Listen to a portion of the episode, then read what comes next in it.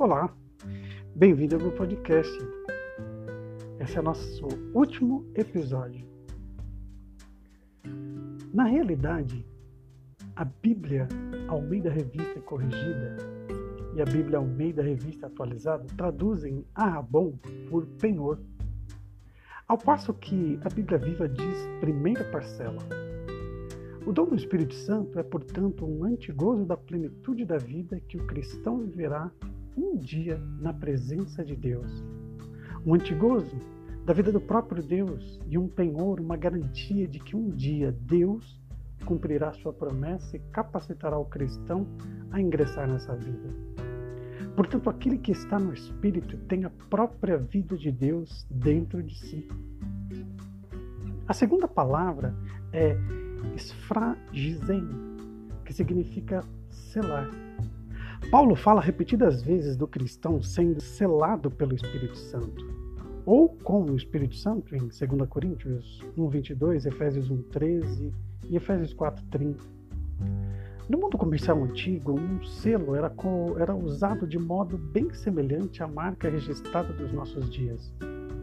Era o sinal da propriedade ou a prova de que um artigo era produto de determinado homem ou firma. Sendo assim, por exemplo, Jarras de vinho eram seladas com o selo do dono da vinha de onde provinham. Isso significa que a posse do Espírito Santo é a garantia de que determinado homem pertence a Deus. Se um homem tem o Espírito, a vida dele é o produto da obra de Deus. No pensamento de Paulo, o espírito do homem é aquela parte que Deus implantou nele. É a presença e o poder de Deus dentro dele. É a vinda Cristo ressurreto para residir dentro do homem. É o resultado, é uma ligação entre o homem e Deus que lhe dá uma nova comunhão com Deus e um novo poder para expressar essa comunhão na forma e na beleza da vida.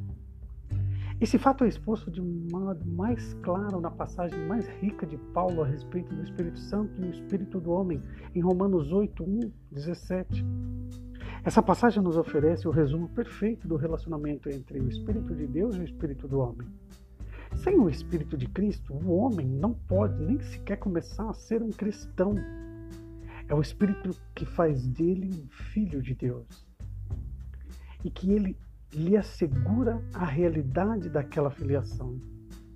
Para o cristão, o Espírito precisa ser a lei da sua vida, seu dirigente, o padrão mediante o qual julga todas as coisas, a pessoa cujas dádivas ele mais desejava. O Espírito lhe traz dons grandiosos. O Espírito traz libertação da lei do pecado e da morte. O homem em cuja vida o Espírito entrou é um homem liberto. O Espírito lhe traz a paz. O Espírito lhe traz a vitória no conflito da alma. O Espírito Santo lhe traz a vida. Seu corpo mortal vivifica-se com a vida de Cristo. O não cristão sem Cristo e sem o Espírito Santo pode ser declarado existente, mas não pode ser declarado vivo. O Espírito lhe traz poder e o capacita a modificar as obras do corpo. A paz que o Espírito traz é a paz da conquista. Pode ser dito que para Paulo o espírito do homem é o poder de Deus que nele habita. Ou, num outro modo de expressar o fato, é o Cristo ressurreto que reside nele. O espírito do homem é aquela sua parte que tem afinidade com Deus e que, portanto, lhe dá comunhão com o Senhor e o poder para obter a vitória no conflito da alma. Queridos, nós chegamos ao final deste capítulo tão maravilhoso, tão interessante. No nosso próximo episódio, eu quero trazer para você um resumo muito intenso dessa leitura que eu fiz e acredito que essa obra de William Barclay vai falar tanto ao seu coração. Eu quero comentar com você e trazer alguns pontos e significados que eu acredito que vai somar para o nosso conhecimento. Bem, finalizamos então mais um episódio e eu te aguardo para o próximo episódio. Deus te abençoe. Até lá!